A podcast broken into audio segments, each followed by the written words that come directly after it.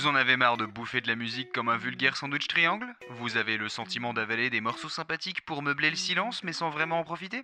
Eh ben nous aussi. Bienvenue chez Tartine Ta Culture, la cuisine où on cherche à déguster la musique, à comprendre pourquoi et comment elle est faite, et comment la recette ne cesse d'évoluer. Notre méthode? Faire des tartines. Vous voulez croquer dans un morceau, connaître ses ingrédients et son héritage? Vous n'avez pas peur des reprises? Alors voici notre première formule, la même mais pas pareille.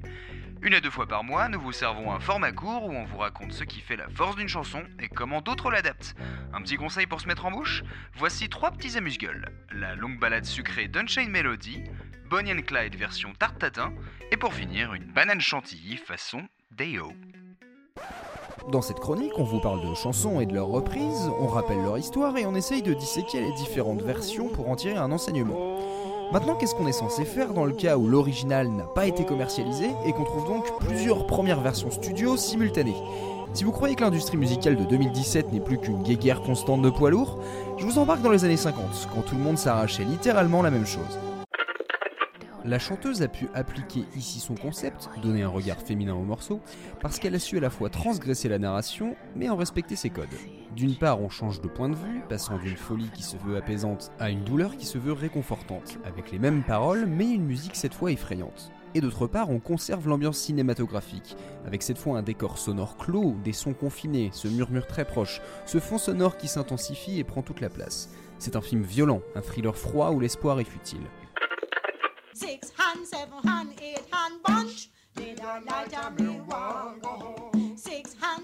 La chanteuse reprend la recette de l'appel et réponse avec des choristes, l'accélération puis le freinage final, mais rythmiquement on chamboule tout. L'artiste jamaïcaine déclame le patois local sur un rythme syncopé.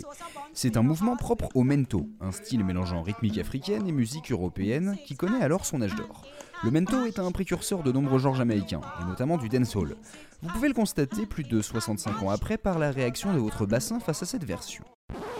Vous avez une préférence pour les plats du terroir? Nous vous proposons une fine sélection de reprises à la française. Avec quoi la baise? Vous aimez quand David Bowie va dans l'espace? Eh bien faites connaissance avec Gérard Palapra.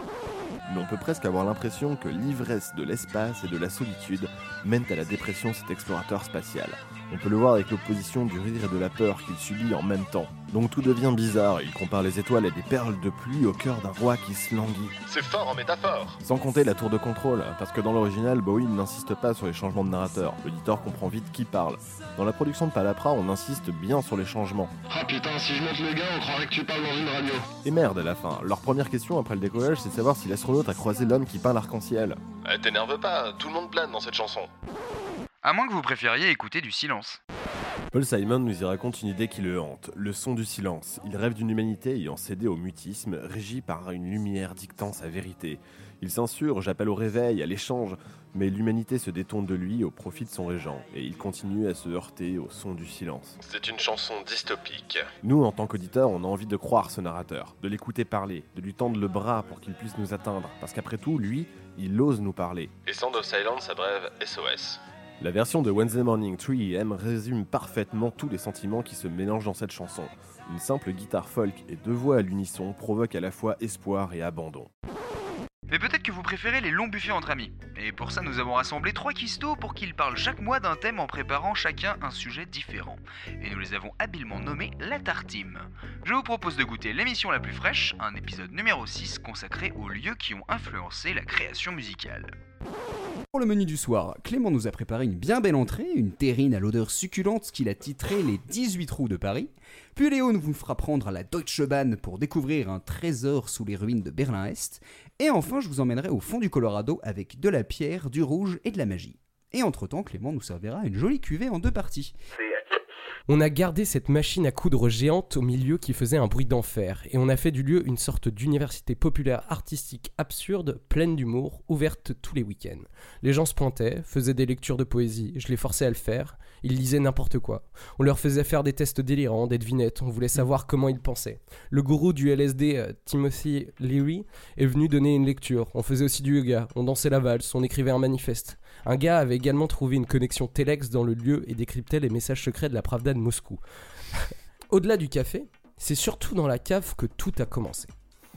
Pour l'after de la première Love Parade en 1989, les gens se sont retrouvés dans le sous-sol, qui est devenu un club éphémère du nom de UFO.